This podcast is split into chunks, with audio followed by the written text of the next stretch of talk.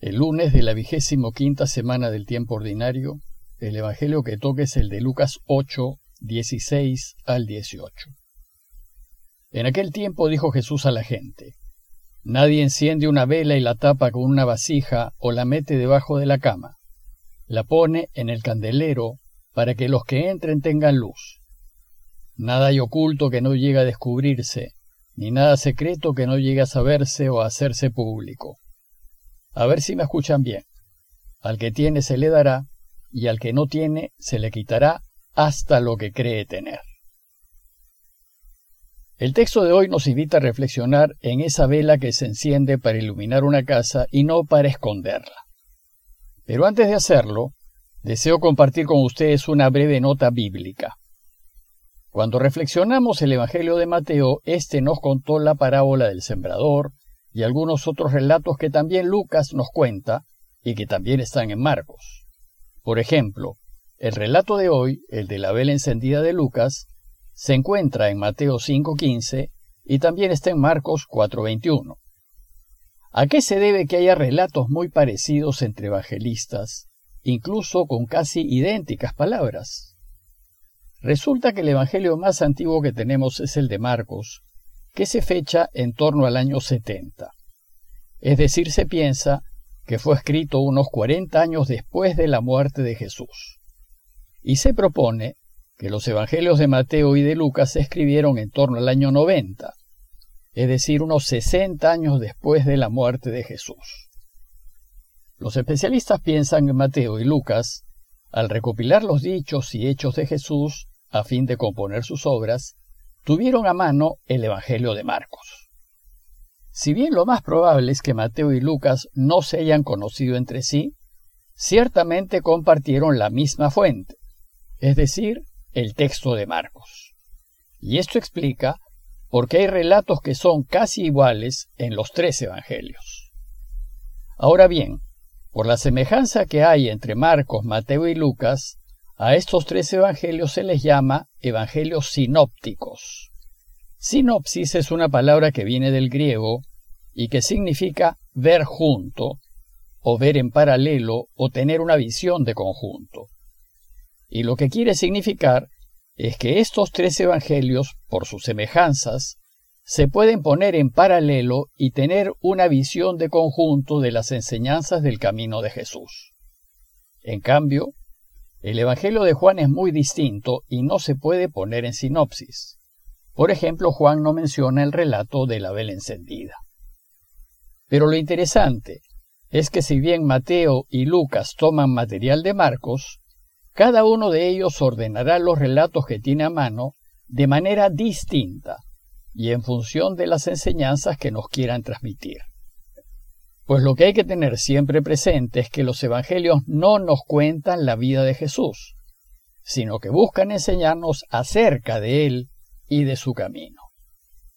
Sin embargo, es de notar que hay relatos en los que Mateo y Lucas sí coinciden, pero que no se encuentran en Marcos. Esto ha llevado a los especialistas a postular la existencia de otra fuente común a Mateo y a Lucas, pero que no conoció Marcos. Esta otra fuente, que es muy probable que haya existido, desgraciadamente parece que se perdió en el tiempo. Y ahora, volviendo al relato de hoy, vimos que Jesús se puso a enseñar a toda la multitud que lo rodeaba. Y si bien les hablaba en parábolas, todas ellas estaban dirigidas a enseñarnos acerca del reinado de Dios.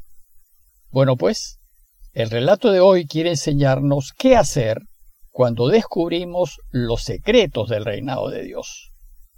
Es decir, cuando caemos en cuenta, cuando se nos abren los ojos y entendemos.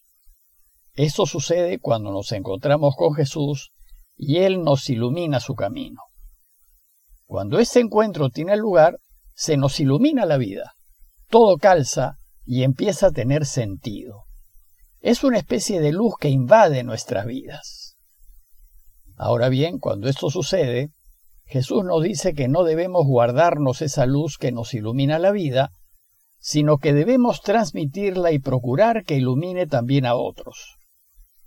Y para enseñarnos este modo de proceder, pone el ejemplo de una lámpara o una vela, y dice, Nadie enciende una vela y la tapa con una vasija o la mete debajo de la cama, sino más bien la pone en el candelero para que los que entren tengan luz. Pues lo lógico es que una vela se encienda para que ilumine un lugar. Además se pone en lo alto y sobre un candelero para que se vea mejor. A nadie se le ocurre encender una vela para meterla debajo de una cama. De la misma manera, cuando a uno se le ilumina la vida al descubrir a Jesús y su mensaje, tiene que contarlo y mostrarle a todos lo que Dios ha hecho con él. Más aún se siente obligado a vivir su vida de tal manera que la luz que ha recibido ilumine a los demás. Y así como sucede con la vela sobre el candelero, nosotros debemos dar testimonio de lo que Dios ha hecho y hace en nuestras vidas. No podemos no decirlo. Y después Jesús pasa a decir, Nada hay oculto que no llegue a descubrirse, ni nada secreto que no llegue a saberse o a hacerse público. Esta frase se puede leer de dos maneras. Primero, como una enseñanza referida a nuestra actitud en general. Nosotros debemos ser personas transparentes, sin absolutamente nada que ocultar. Nuestras vidas deben ser libros abiertos, sin secretos, ni dobles vidas, ni agendas escondidas. Y por tanto, sin necesidad de tapar ni de ocultar nada, pues lo que hacemos debe ser correcto y en armonía con lo que quiere Dios y por tanto no hay de qué avergonzarnos. Pues todo, tarde o temprano se sabe, o como dice Jesús, nada hay oculto que no llegue a descubrirse, ni nada secreto que no llegue a saberse o a hacerse público. Y segundo, se puede también leer como una enseñanza referida al mensaje de Jesús. En el mensaje cristiano no hay nada oculto. Se trata de un mensaje abierto, transparente, y a cual todos tienen acceso. El cristianismo no es una religión esotérica, ni basada en secretos o palabras mágicas que se transmiten de maestros a discípulos. Todo el camino de Jesús está a la luz. Lo que sí puede suceder es que tenemos ojos y no vemos. Tenemos oídos y no oímos, porque no nos preocupamos por indagar ni conocer. Lo que sucede es que a medida que uno penetre en el camino de Jesús por medio de la oración y con la luz del Espíritu Santo, más riquezas irá descubriendo. Y claro, mientras uno más profundice en el mensaje de Jesús, más claras y llenas de sentido, se le harán las enseñanzas cristianas y la vida toda. Por ejemplo, se entenderá mejor el misterio de la encarnación o el de la Eucaristía. Lo bueno es que todos pueden acceder a estos misterios. Sin embargo, el relato de hoy termina con una afirmación un poco extraña. Dice Jesús, a ver si me escuchan bien. Al que tiene se le dará, y al que no tiene se le quitará hasta lo que cree tener. Aunque esta frase parece complicada de entender, sin embargo calza muy bien con lo que acaba de enseñarnos Jesús.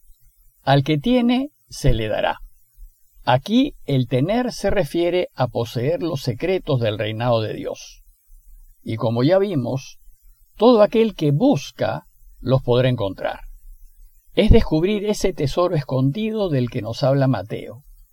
Lo extraordinario es que si lo encuentras y sigues buscando, son cada vez más las riquezas que irás descubriendo.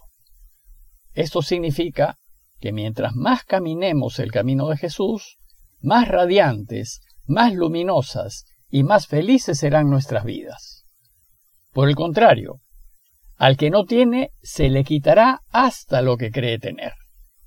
En cambio, dice Jesús, quienes no prestan atención a su mensaje y por tanto no se interesan en buscar, no encontrarán nada. Y no encontrarán porque no buscan. Y si no buscan, no podrán descubrir aquello que los hará felices. Y si además creen que llegarán a ser felices viviendo como vive el mundo, es decir, buscando tener cada vez más bienes y riquezas, más fama y más poder, se encontrarán con un callejón sin salida, y si bien tendrán todo lo que han buscado en la vida, nunca podrán ser felices. Más aún, mientras más se sigan los valores del mundo, más lejos estará de la felicidad. Y la poca felicidad que momentánea y fugazmente se pueda tener, se perderá. Entonces, a la luz de lo dicho y como conclusión, los invito primero a considerar si la luz que se ha encendido en nosotros por seguir el camino de Jesús, la ponemos en alto para que ilumine también a otros. ¿Lo hacemos o no? Segundo, considerar qué ha sucedido después de alguna experiencia espiritual que hayamos tenido y durante la cual nos hemos sentido muy consolados. Y tomar conciencia de que si abandonamos la práctica de la oración y de la ayuda al prójimo, esa consolación recibida se irá apagando y no encontraremos más riquezas. Por tanto, ¿qué debemos hacer? Y tercero, revisar qué tan transparentes son nuestras vidas, pues lo cierto es que uno vive más feliz mientras menos secretos y menos cosas tenga que esconder. Pidámosle a Dios que vuelva a encender su luz en nuestros corazones y que nos dé su gracia para ser perseverantes y mantener nuestras lámparas encendidas y dispuestas a iluminar a otros. Parroquia de Fátima, Miraflores, Lima.